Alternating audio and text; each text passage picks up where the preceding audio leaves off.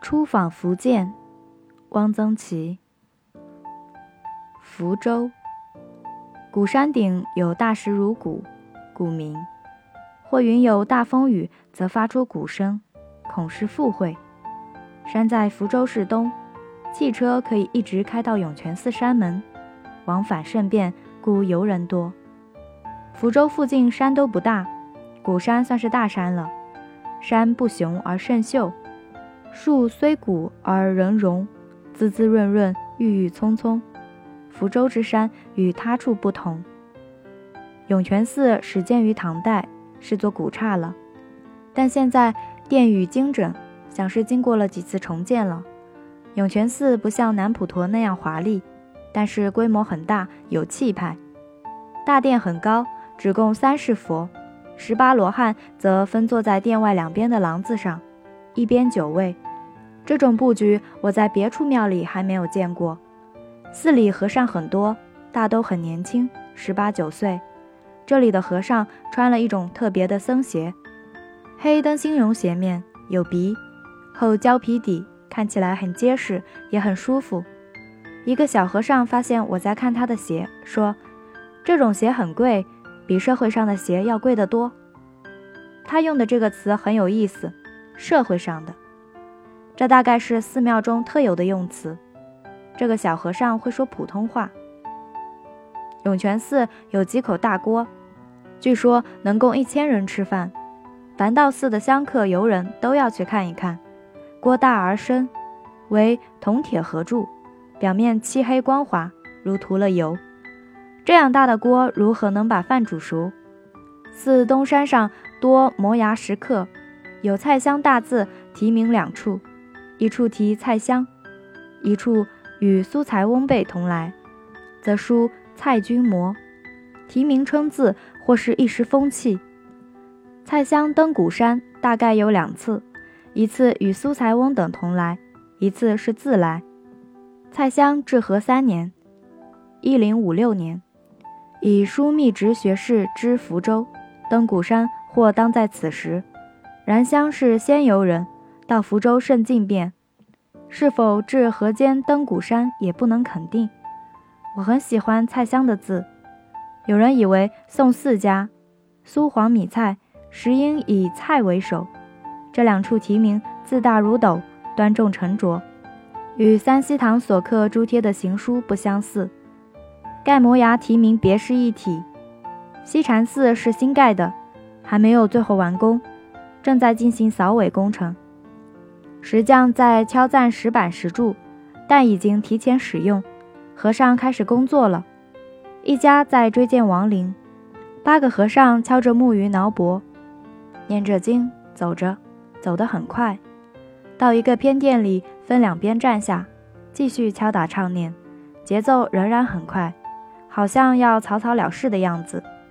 两个妇女在店外从相框里取出一张八寸放大照片，照片上是个中年男人，放进铁炉的火里焚化了。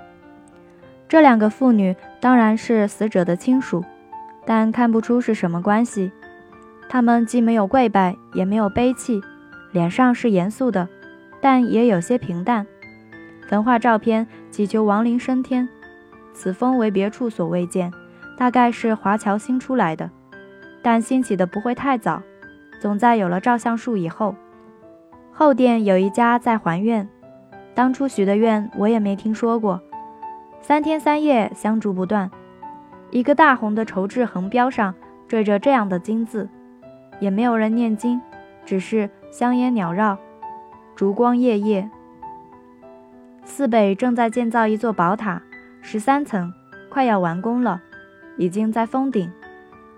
这是座钢筋水泥结构的塔，看看这座用现代材料建成的灰白色的塔，塔尚未装饰，装饰后会是彩色的，不知人间何事。寺塔都是华侨捐资所建，福建人食不厌精，福州尤甚，鱼丸、肉丸、牛肉丸皆如小桂圆大，不是用刀斩剁，而是用棒锤之如泥制成的。入口不觉有纤维，极细而有弹性。鱼饺的皮是用鱼肉锤成的，用纯金瘦肉加乳粉，以木锤锤至如纸薄，以包馄饨。福州叫做扁肉，谓之燕皮。街巷的小铺小摊卖各种小吃。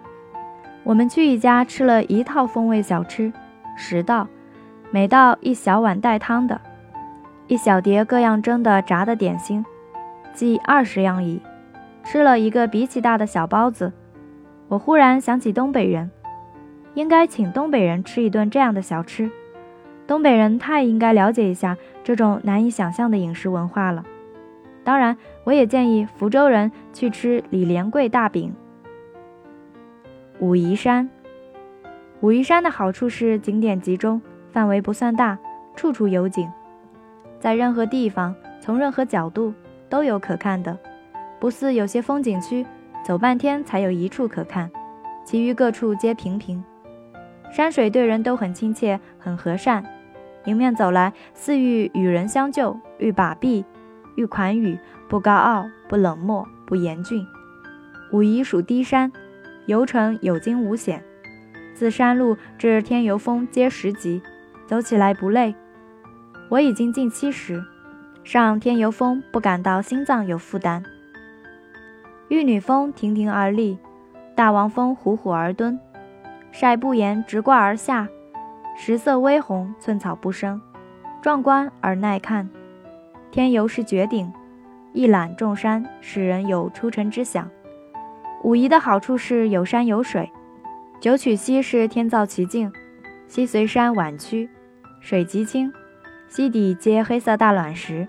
现在是枯水期，水浅，竹筏与卵石相磨，格格有声。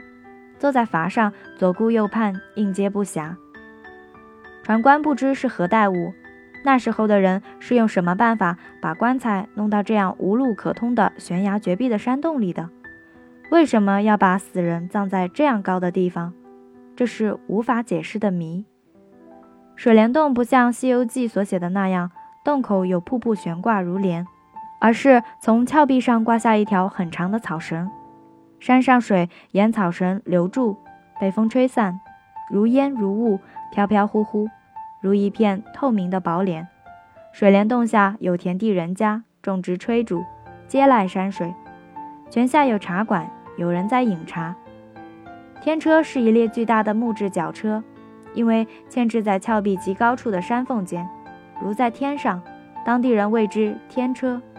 据传太平天国时有财主数姓，避乱入岩洞中设此天车，把财物和食物绞上去。在洞中藏匿甚久，太平天国君养攻之，进不得上。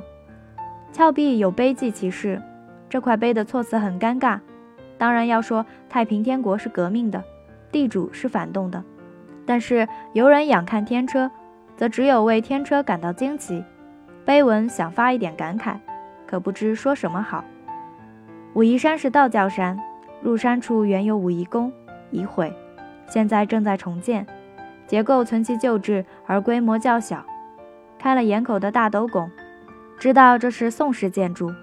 宫前有两棵桂花树，云是当年所植，数百年物也。宫外有荣冠，亦宋式。我们所住的银河饭店门前是崇安溪，屋后亦有小溪，溪水小有落差，入夜水声从从不绝。现在是旅游淡季，整个旅馆只住了我们五个人。经理为我们的饭菜颇费张罗，有炒新鲜冬笋，有武夷山的山珍石林及石鸡，山间所产的大蛙也，有狗肉，有蛇汤。临行，经理主写字留念，写了一副对联：四周山色临窗秀，一夜溪声入梦清。